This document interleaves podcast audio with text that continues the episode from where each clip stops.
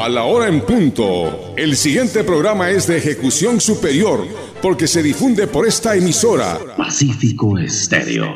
Y tiene la garantía del abogado Aníbal Carrillo Chávez, periodista titulado de la ULEAM, con la noticia bien dicha.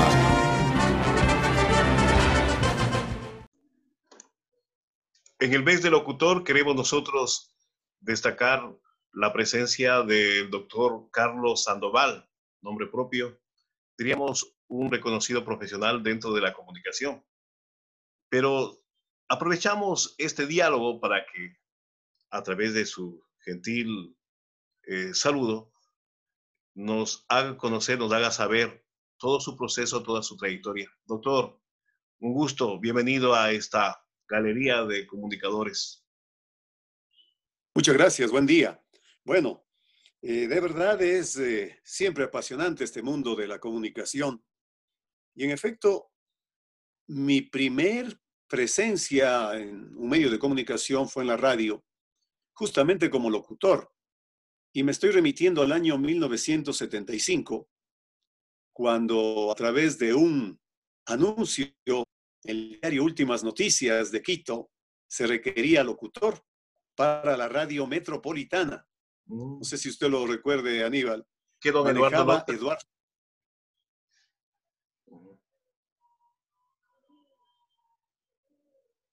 Sí, recuperamos ahí el, audio. Sí, sí.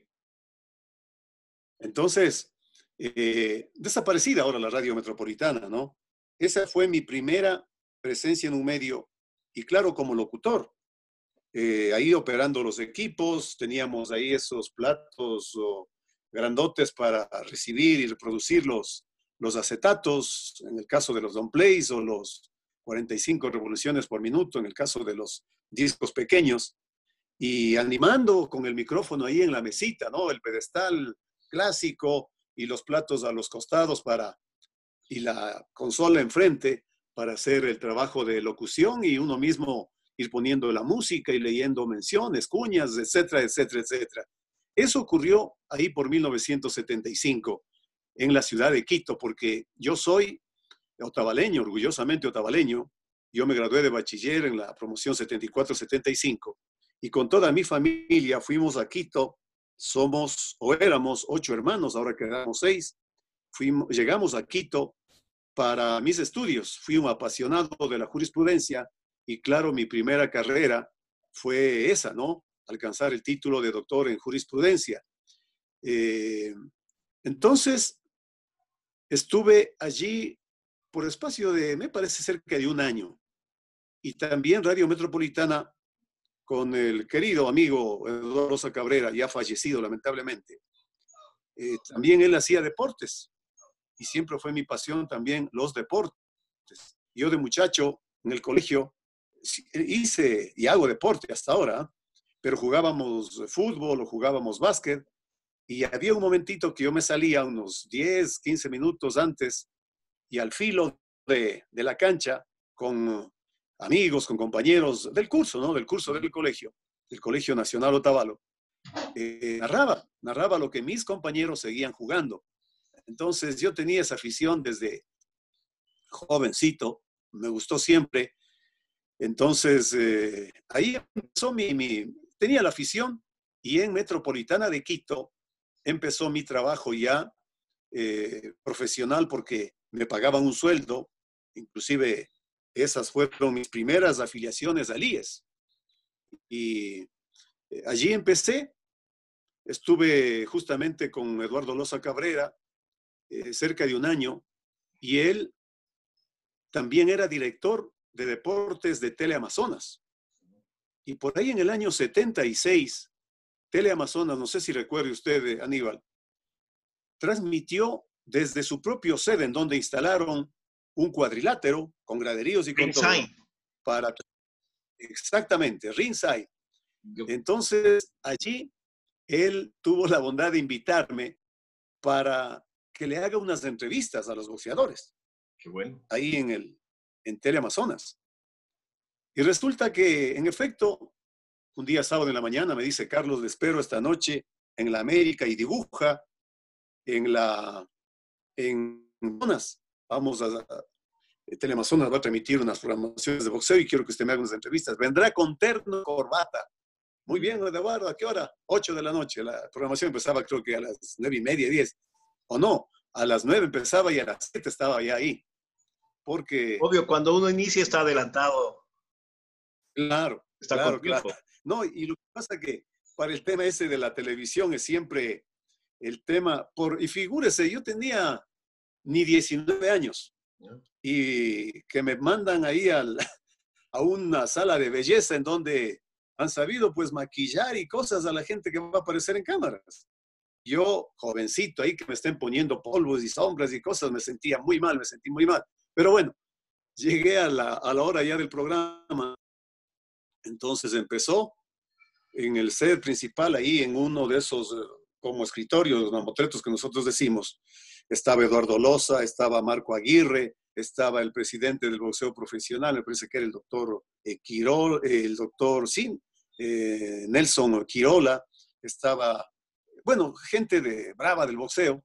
Y yo muchachito ahí, pues no, tenía que entrevistar en los camerinos a los boxeadores. Entonces ya salí de, entramos en un camerino, pero ahí era una barbaridad, pues con unas luces tremendas, como si fuera una olla gigante de aluminio puesto un reflector que a uno le quemaba una barbaridad. Este, hice la entrevista y di el paso a don Eduardo Loza, ¿no?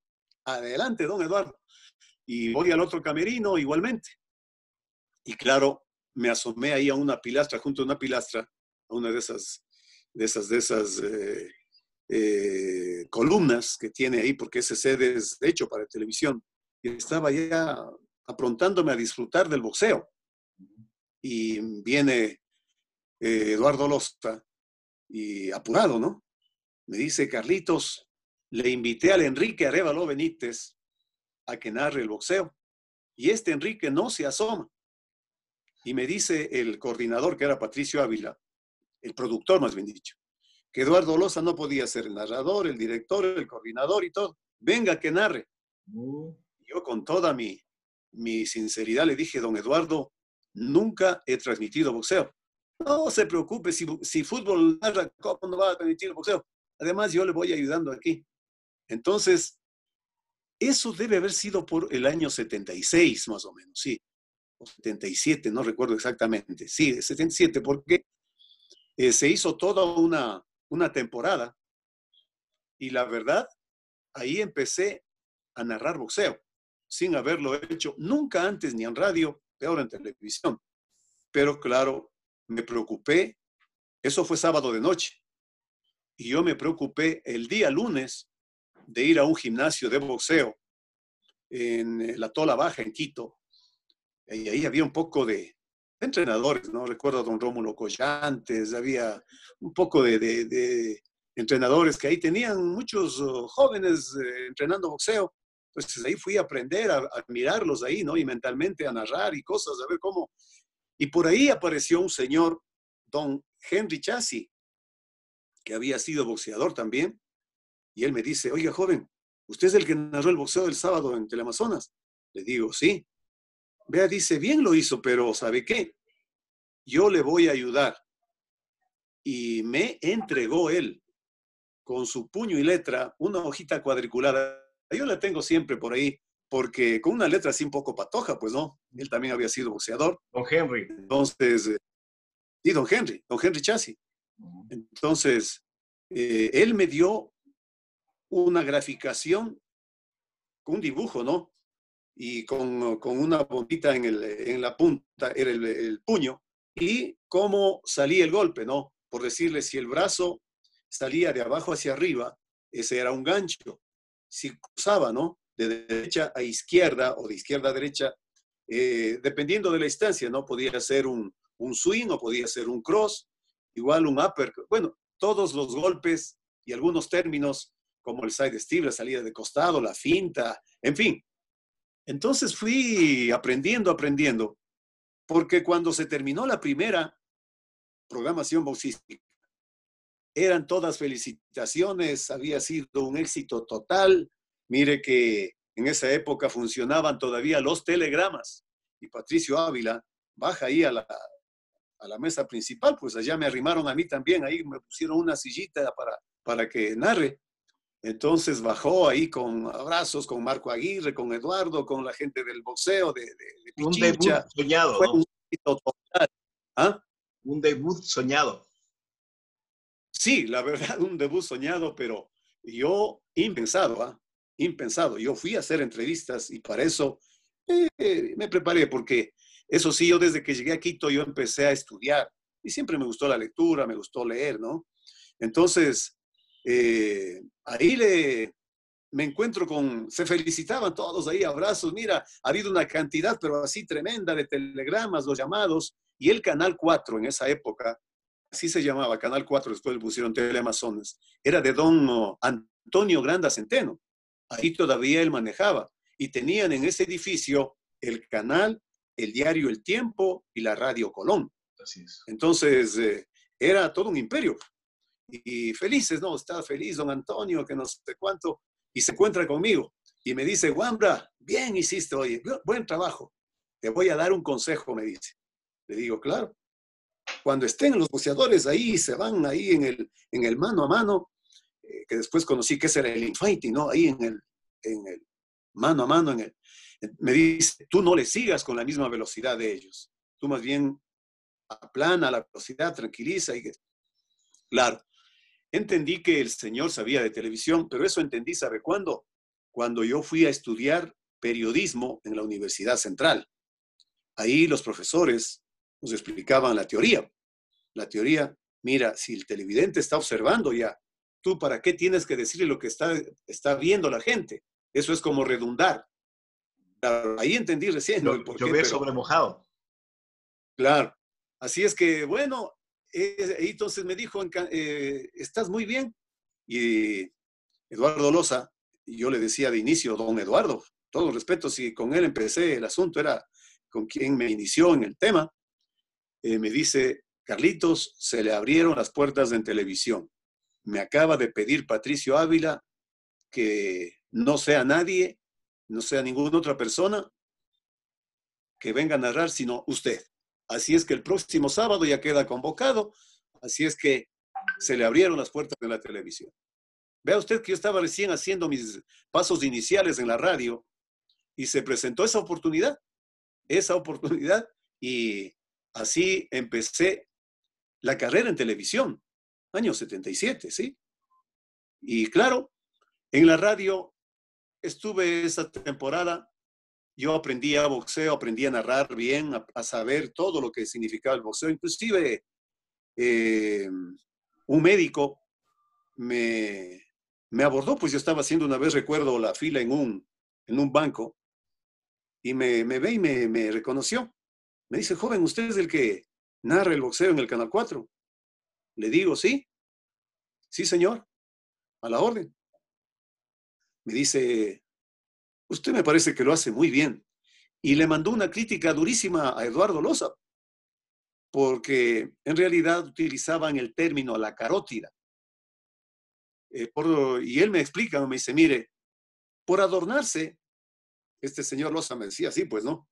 a mí se me unía el cielo y la tierra, a mi ídolo, a mi, a mi maestro le, le estaban ahí dando contra el suelo. Me dice, mire, lo que tiene que decir es el mentón, la mejilla, el rostro, lo que sea, pero no la carótida. Vea, eso es una ignorancia bárbara.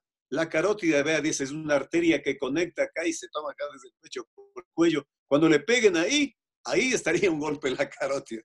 Entonces también me fui a un poco a conversar con los médicos y a revivir, ¿no? Un poco los conocimientos ahí, esas láminas que había con oh, las partes del cuerpo y todo, eh, para saber bien bonito. El, el en otras palabras, puede estudiar anatomía también.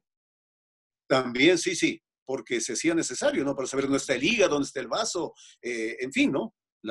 el plexo, todo. Entonces, para saber del asunto, las pantorrillas, bueno, todo, todo.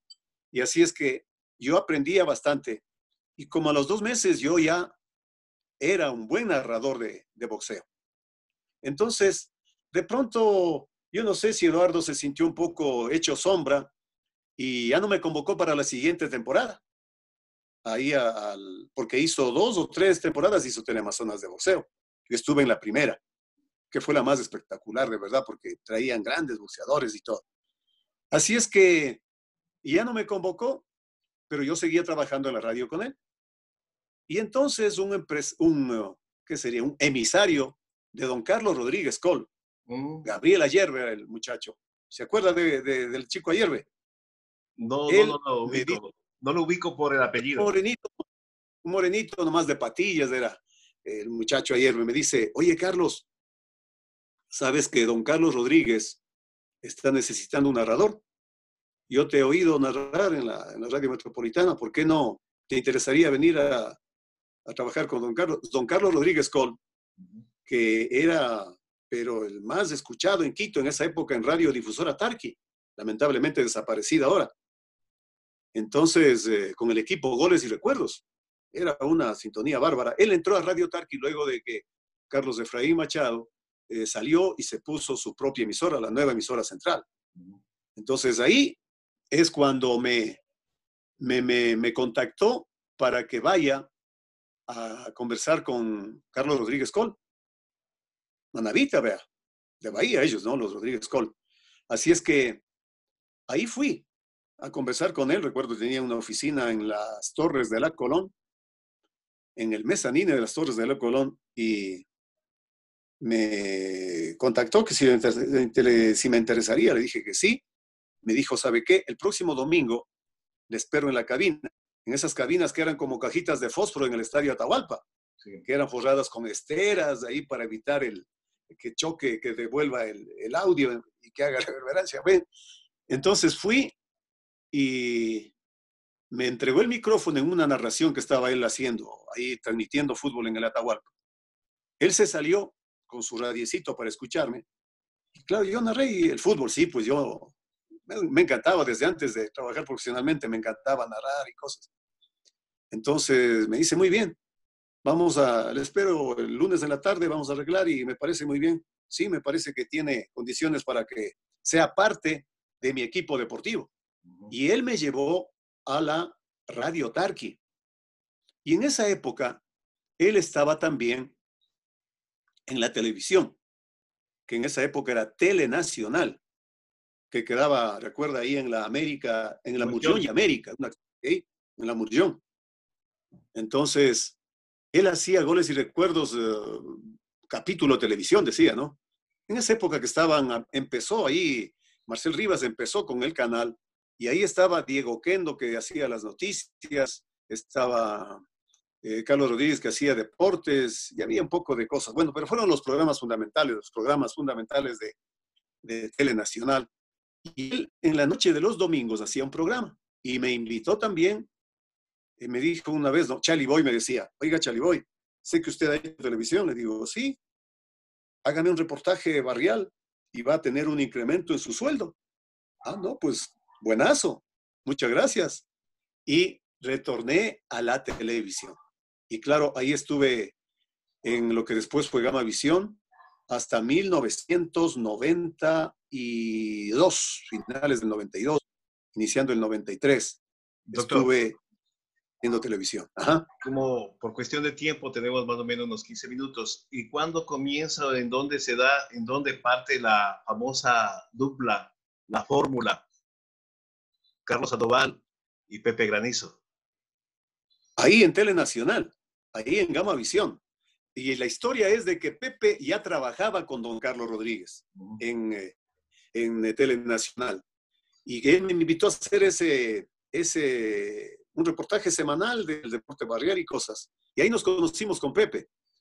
Y resulta, don Carlos Rodríguez, bueno, todo el mundo sabía, era de un carácter bastante, bastante fuerte, ¿no? Por alguna cosa, eh, alguna situación, hubo algún permiso que no le quiso dar a Pepe, que tenía un programa en el colegio de él en, en Riobamba. Eh, no, le, no le quiso dar el permiso. Bueno, alguna cosa pasó así y Pepe se abrió. Entonces, eh, yo sí me quedé con don Carlos ahí en el programa. Le acompañé todo ese año, eh, porque además de ya se compró la radio, la radio Vigía. 83. Era punto 83, así le puso él. Entonces, pero también don Carlos Rodríguez dejó Telenacional. Y ya me había conocido en Telenacional con Cristian Ricaute y tenía también, eh, ya nos habíamos conocido con Marcel Rivas. Y Cristian Ricaurte, otra persona lamentablemente fallecida, vea usted, joven él, ¿no? Menor que yo. Y, Un estratega pues, de la televisión. Él fue la materia gris en, en Gama Visión. Él eh, fue quien manejó, llegó a manejar todo lo que era Gama Visión, ¿ah? En los mejores tiempos de Gama Visión. Así es que cuando salió don Carlos, me invitó Cristian Ricaurte, me dijo, mira, yo me voy a hacer cargo del, programa, así es que vente de vuelta. Pero ya estaba haciendo, me parece que era Rosendo Benalcázar o Jorge Saldumbide. Yo iba ahí, yo entraba ahí, eh, como uno más. Entonces, claro, yo estuve allí, el canal empezó a contratar y a transmitir algunos eventos internacionales, incluyendo mundiales de fútbol. Y Pepe, que se había ido, un día me dice, oye, Carlos, yo quiero ocuparme en algo. Había fallecido un hijito de Pepe, Dieguito, me acuerdo, se llamaba el niño, seis, siete añitos. Yo quiero ocuparme en algo y mira, háblale ahí a Cristian, a la gente del canal para, yo quiero volver al asunto. Dije, muy bien, pues, y volvimos.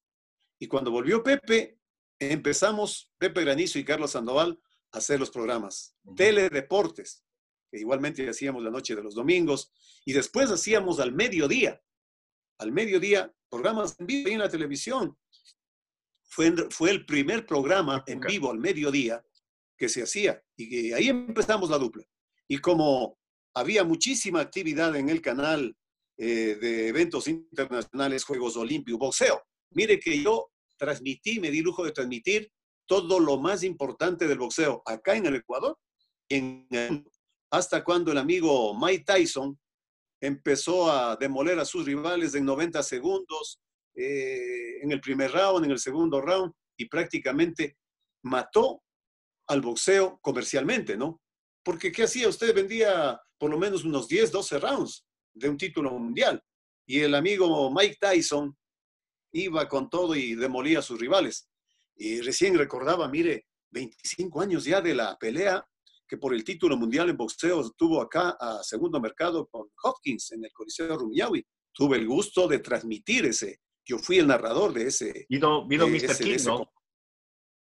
Claro, y Muhammad Ali, pues Jesús Clay estuvo acá con nosotros. Quería un poco, revisar enfermo, enfermo, don eh, Mohamed. Sí, sí, sí.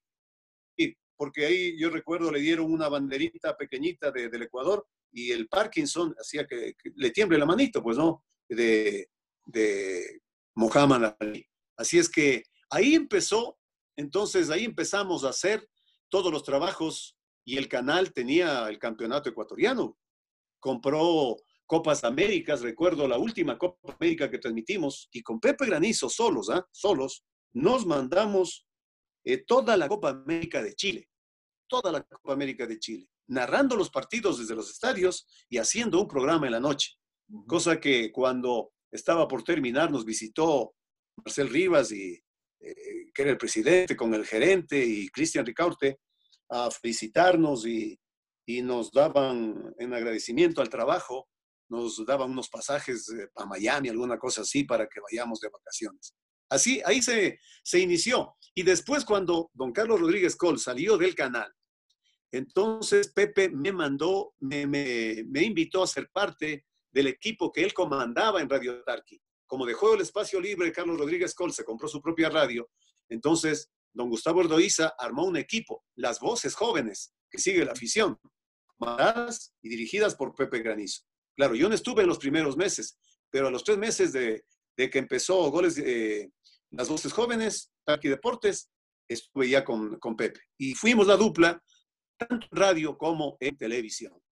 Muy bien. De ahí otra radio, otro medio de su paso ya por Tarqui y sigamos avanzando para que el público se informe. Ya, sí, la verdad que yo no he sido muy, muy de andar de, radio en radio. En, más bien en el inicio, siendo mm, reportero sociopolítico, mi inicio en radio, radio fue en la Radio El Sol, pero en el programa de noticias. El director de noticias una vez llama, yo trabajaba por el tema abogacía, trabajaba con un abogado y llama el director de noticias Radio El Sol, llama al abogado que han sido amigos. No estaba el abogado, yo le conté, le contesté por teléfono y él me, eh, digamos, para usar un término así medio popular, él me inquieta. Oiga, me dice joven, después de que habíamos conversado, ya estábamos por cerrar, me dice, ¿no le gustaría trabajar en radio? Antes de ir a trabajar en la radio metropolitana. Me dice, ¿no le gustaría trabajar en radio? Le digo, claro. Dice, va, estamos a cuadra y media. Yo estoy aquí en la radio. Sí, o sea, ahí, antesito de salir a la Plaza San Francisco, ahí era la Radio El Sol en esa época, del de, señor Estrella, de los famosos amigos de Alan Flores Valenzuela, ¿se acuerda? Del amigo Espinel, que ahí los fui a conocer, el mariscal, claro.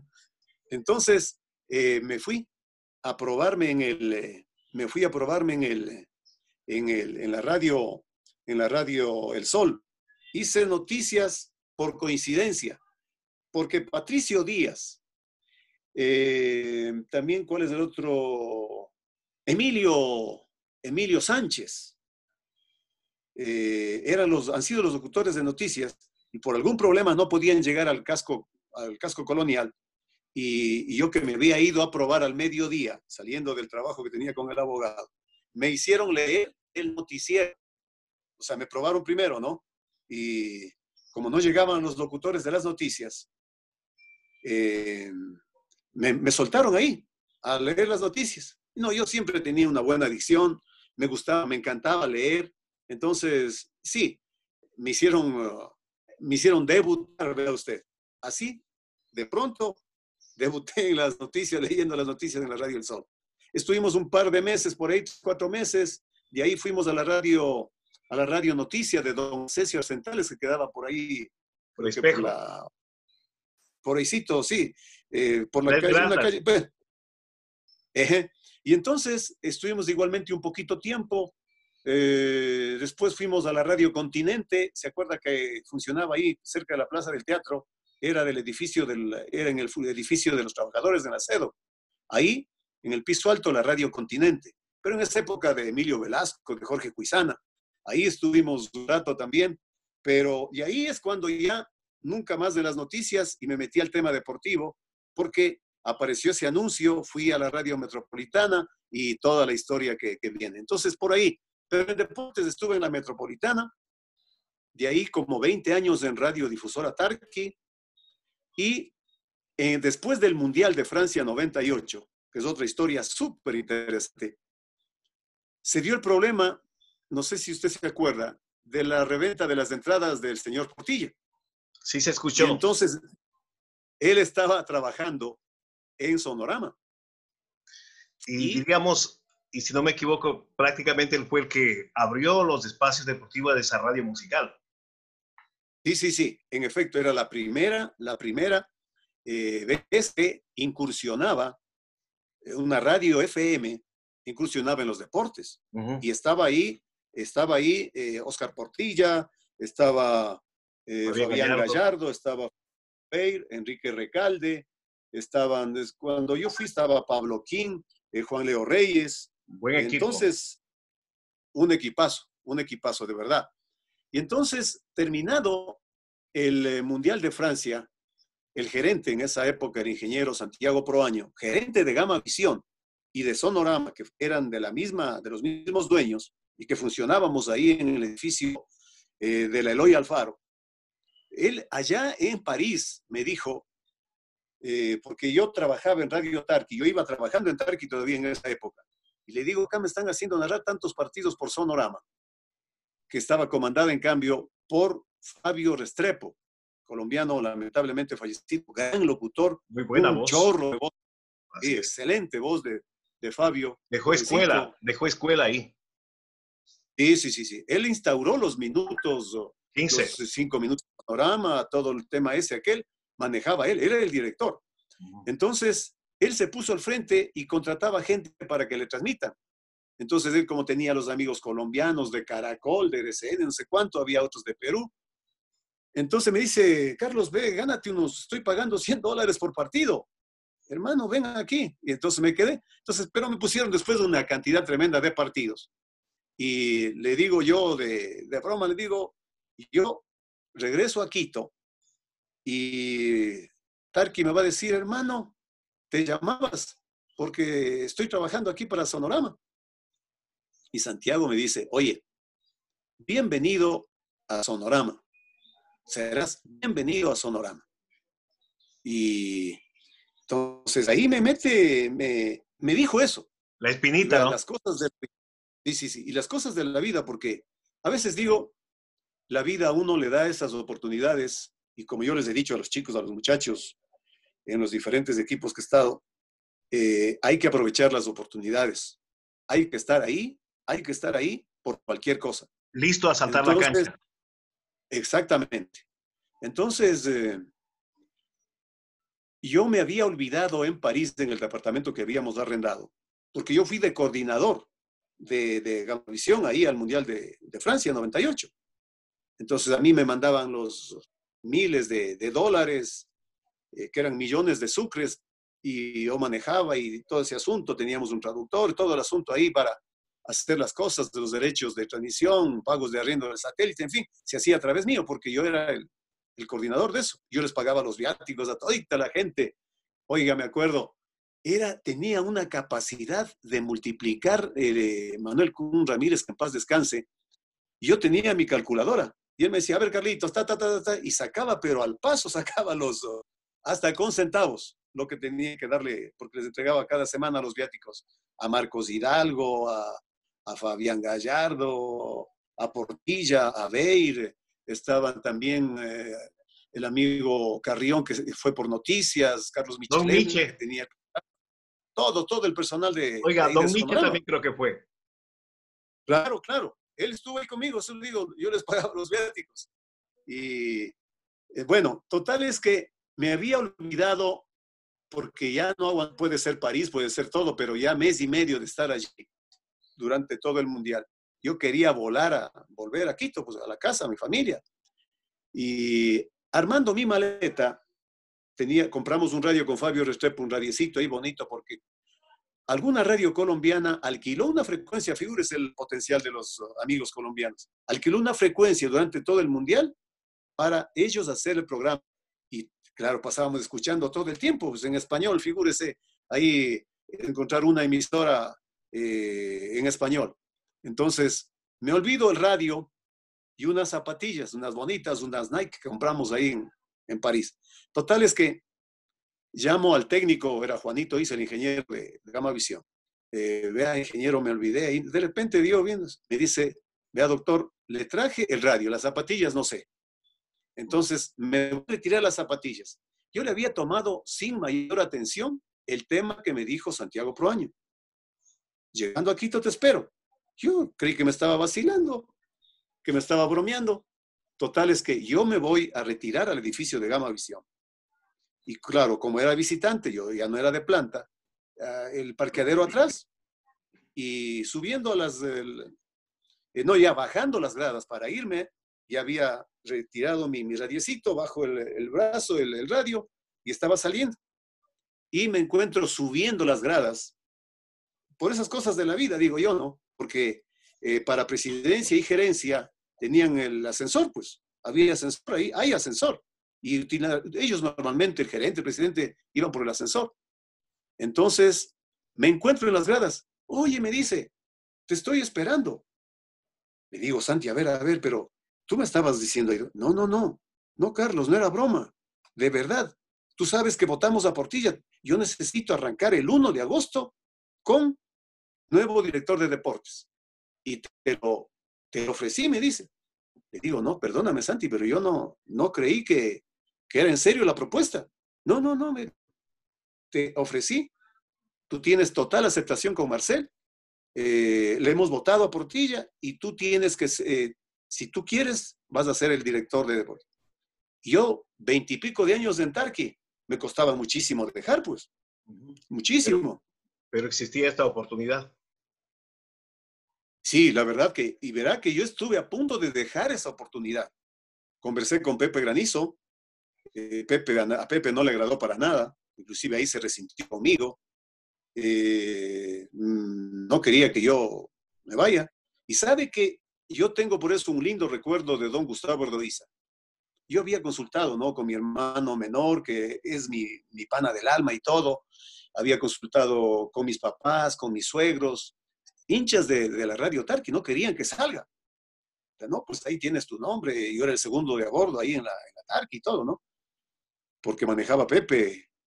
Eh, entonces, yo ya tenía algunas ideas y le, le, digo un día en la mañana, después del programa que yo hacía en Tarqui, entraba de vuelta a Gustavo Rodríguez haciendo un programa de boleros.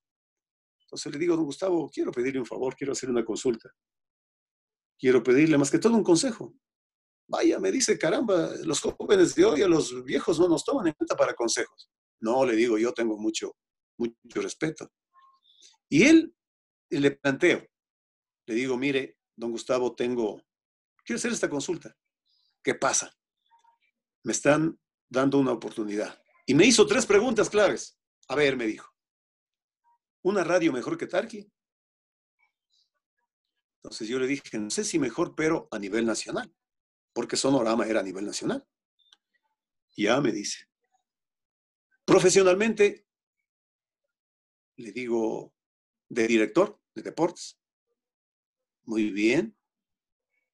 Económicamente, le digo 4 a 1 más.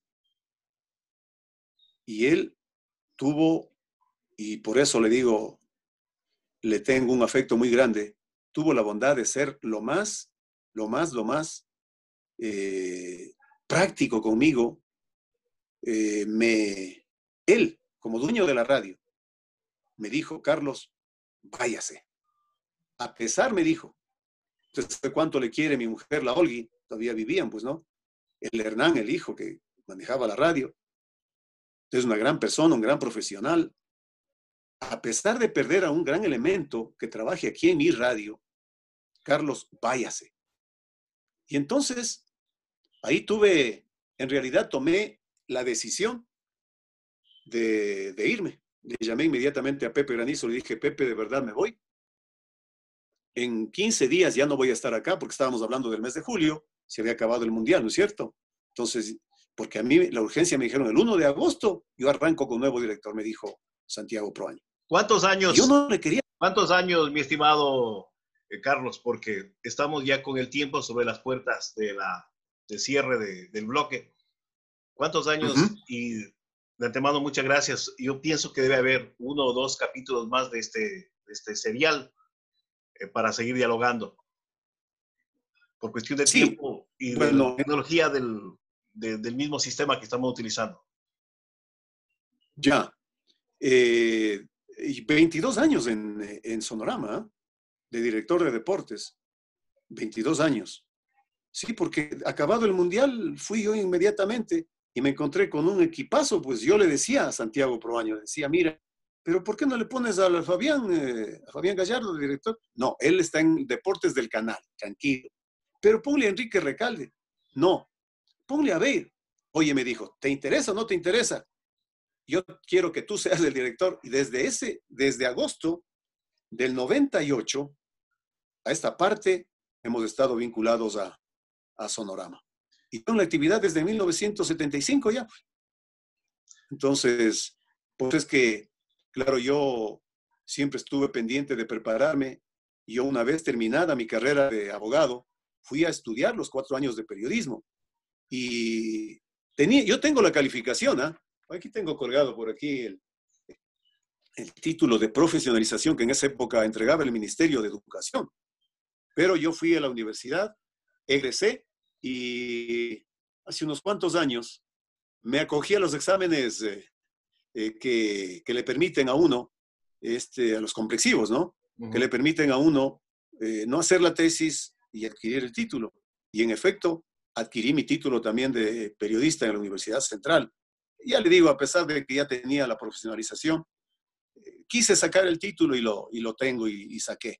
Así es que, eh, y me he retirado más de la abogacía y me he dedicado al, al tema periodístico. Le comentaba en interno, desde el año 2000 yo tengo mi propia emisora de radio en mi tierra, en Otavalo, Radio Más 95.5 en FM. Así es que eso andamos ahora, en eso andamos. Un gusto. Gracias, hasta la próxima y que le vaya bien y cuídese usted y su familia, mi estimado Carlos Sandoval. Muchas gracias, muchas gracias Aníbal, usted también, muy amable y a quienes nos han escuchado igualmente un abrazo y cuídense por favor que la cosa sigue complicada.